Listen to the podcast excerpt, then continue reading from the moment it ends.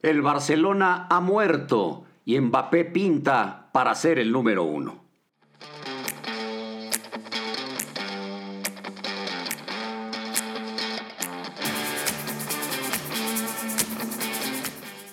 Bienvenidos a mi podcast. ¿Cómo les va? Jorge Pietrasanta les saluda.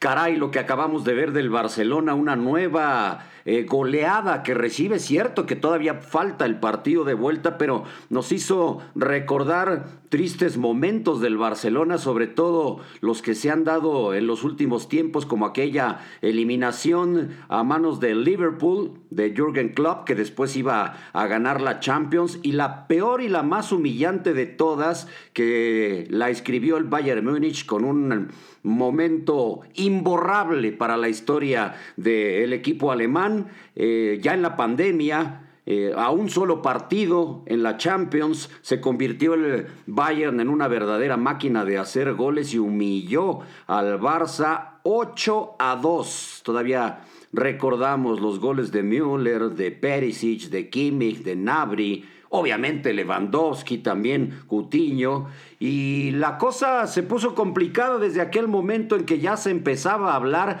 de la decadencia de un equipo de, de Barcelona, estamos hablando hace poquito menos de un año, pero de una decadencia que venía ya con eh, la eliminación, por ejemplo, de la, de la Roma antes de la de Liverpool, y momentos complicados que vivía una escuadra que llegó a ser la mejor de la historia. Yo no tengo ninguna duda en ese sentido. Eh, todavía nos acordamos de aquel Barcelona de Pep Guardiola y del famoso Tiquitaca y el 2009 ganando absolutamente todo trofeo que les pusieron enfrente, cosa que acaba de conseguir el Bayern Múnich también con el famoso sextete. Pero si yo comparo al Barcelona de aquel 2009 de Pep Guardiola con el actual Bayern Múnich que consigue también esos seis trofeos, me quedo definitivamente sin pensarlo a ojos cerrados con el equipo de Barcelona, porque la realidad es que muchos dirán eh, por su afición al Real Madrid que es el mejor equipo del siglo anterior, quizá el mejor equipo en toda la historia, pero, pero de momentos yo me quedo aquel, con aquel dirigido por Pep Guardiola y obviamente ya con, con Lionel Messi, a Rafa Márquez también le alcanzó un rato de ello haciendo pareja con Carles Puyol en la defensa central. Y de jugadores que el mismo Pep había dirigido anteriormente en el Barcelona 3 como como, como Pedriño, como Busquets y las incorporaciones obviamente increíbles de Xavi Hernández y de Iniesta eh, que surgieron de la Masía y que llegaron a ser considerados en su momento los mejores jugadores del mundo sin recibir trofeo, ¿no? Em, pero eso ya no existe, eso se acabó. El Barcelona que acabamos de ver en la goleada que le propinó el Paris Saint-Germain es totalmente otro, con un Kuman que acepta la derrota como si no pasara nada y, riéndose y los jugadores peleándose con todo en el campo, que si Messi le decía no sé quién, que si Piqué gritaba eh, peladeces por todos lados. Sí, es algo común escuchar peladeces en el campo, pero no, creo que no de la manera en que se dieron en este partido, que, insisto, apenas es la ida y que nos muestra quién puede ser eh, y que para mí lo va a ser, ¿eh?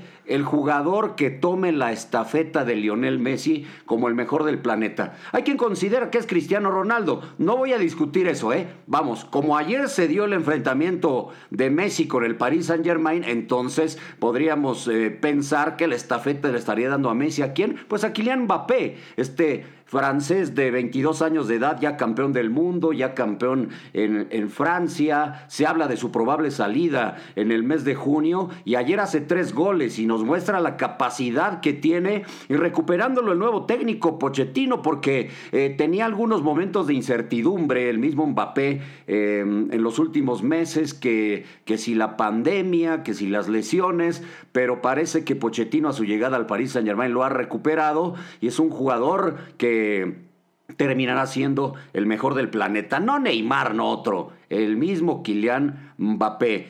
Eh, y para, para Lionel Messi, ¿qué es lo que viene? Pues el 7 de marzo son elecciones en el Club Barcelona. Ahí eh, depende de si es Joan Laporta o cualquiera de los otros dos candidatos que se quede al frente del, del equipo como presidente, cuál será el futuro de Lionel Messi. Pero todo apunta a que será el Paris Saint Germain. ¿Por qué? Pues porque se va libre, ya no le va a costar al París y el París que, que tiene como sustento a esta eh, famosa empresa de fondos de inversión catarí, tiene mucha lana como para pagar a Messi y que para que termine jugando junto a Neymar y quizá ya no con Kylian Mbappé y ese parece ser el futuro de Lionel.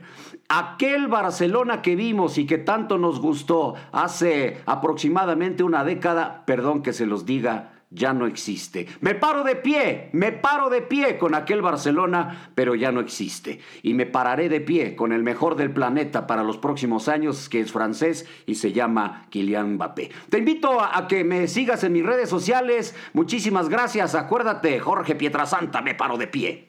Adiós.